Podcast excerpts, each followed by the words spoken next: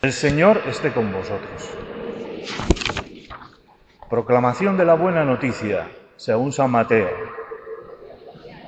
En aquel tiempo se acercó a Jesús la madre de los hijos de Zebedeo con sus hijos y se postró para hacerle una petición. Él le preguntó, ¿qué deseas? Ella contestó, ordena que estos dos hijos míos se sienten en tu reino, uno a tu derecha y el otro a tu izquierda. Pero Jesús replicó, no sabéis lo que pedís. ¿Podéis beber el cáliz que yo he de beber? Contestaron, podemos. Él les dijo, mi cáliz lo beberéis, pero sentarse a mi derecha o a mi izquierda no me toca a mí concederlo. Es para aquellos para quienes lo tiene reservado mi Padre. Los otros diez, al oír aquello, se indignaron contra los dos hermanos. Y llamándolos Jesús les dijo, Sabéis que los jefes de los pueblos los tiranizan y que los grandes los oprimen. No será así entre vosotros. El que quiera ser grande entre vosotros, que sea vuestro servidor. Y el que quiera ser primero entre vosotros, que sea vuestro esclavo. Igual que el Hijo del Hombre no ha venido a ser servido, sino a servir y a dar su vida en rescate por muchos. Palabra del Señor. Sentaros un momentito. Se llamaba Salomé. Según la tradición, esta madre de los cebedeos, Santiago y Juan, se llamaba Salomé y también, según los evangelios apócrifos, debía de ser o hermana o prima o una pariente cercana de la Virgen María. Lo cierto es que la volvemos a encontrar a los pies de la cruz, acompañando a María. También, por lo visto, está en el grupo de aquellas mujeres que van al sepulcro a embalsamar el cuerpo de Jesús. Debía ser, pues, una mujer que tenía cercanía con el Señor, además de un parentesco familiar. Y como todas las madres que buscan lo mejor para sus hijos, también quieren el máximo poder para sus dos hijos y por eso se va allí donde Jesús a pedirle que en ese reino que está anunciando sus hijos tengan un buen puesto. Es preciso el mejor, a la izquierda y a la derecha, de él que va a ser el rey. Es enternecedora esta postura de esta madre porque, como ella, todas nuestras madres y las madres que han sido siempre buscan lo mejor para sus hijos y removerán tierra y cielo para conseguirlo.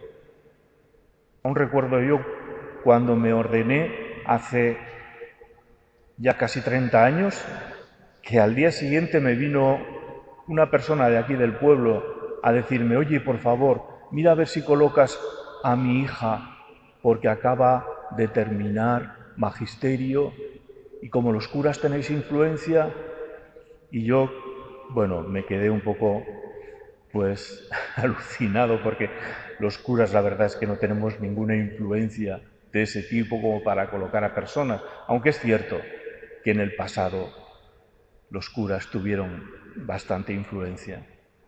Pero sí, Salomé y las madres que quieren lo mejor para sus hijos, pero eso, ese querer lo mejor, ni Salomé, ni Juan su hijo, ni Santiago su hijo, han comprendido a Jesucristo.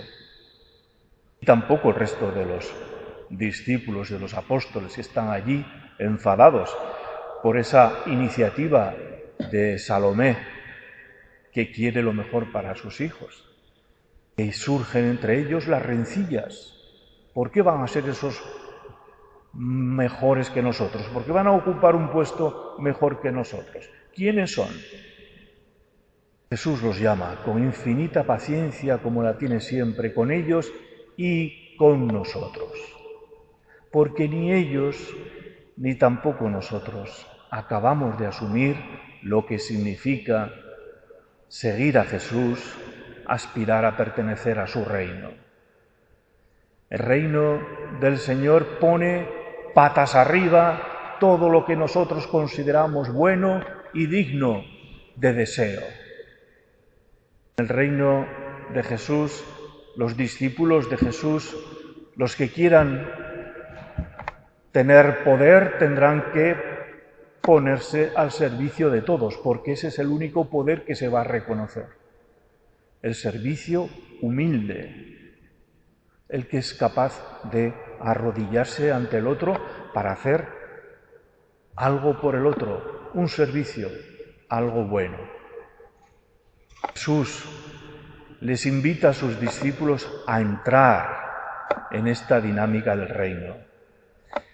Les costará, tendrán que hacer un proceso que pasará por la pasión, la muerte del Señor, y cuando le vean vivo y resucitado, entonces empezarán a comprender que lo que decía Jesús no era una inocentada o una fantasía, sino que es lo que Dios quiere para nosotros.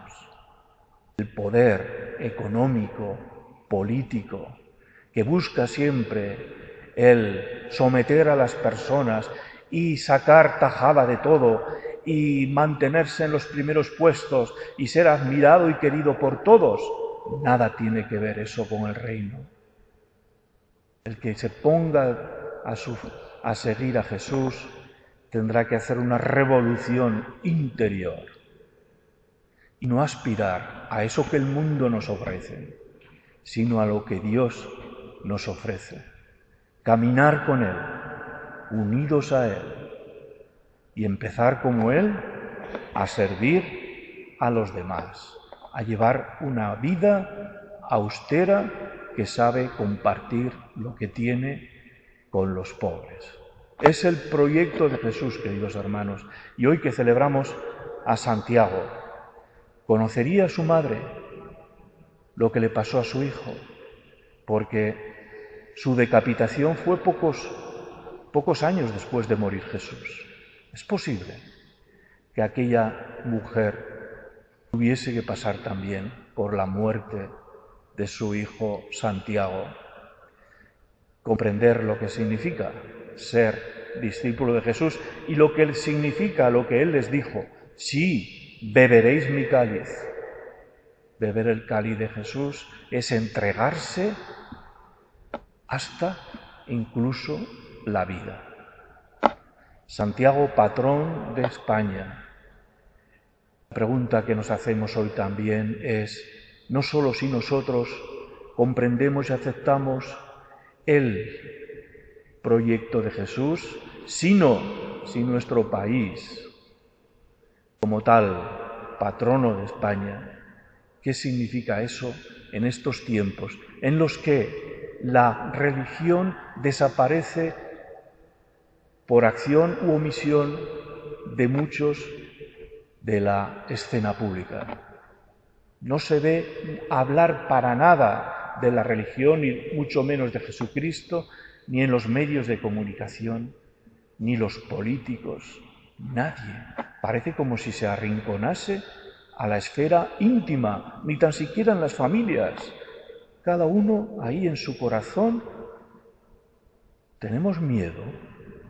Somos incapaces de hablar del Señor. ¿Qué nos está pasando? Quizás Santiago nos diría a nosotros hoy, ¿qué os está pasando? Que no habláis del Maestro, que no habláis del Señor. Le pedimos al apóstol que nos bendiga y que nosotros le agradecemos su esfuerzo que hizo por evangelizar tal como le había mandado su Maestro y Señor Jesucristo.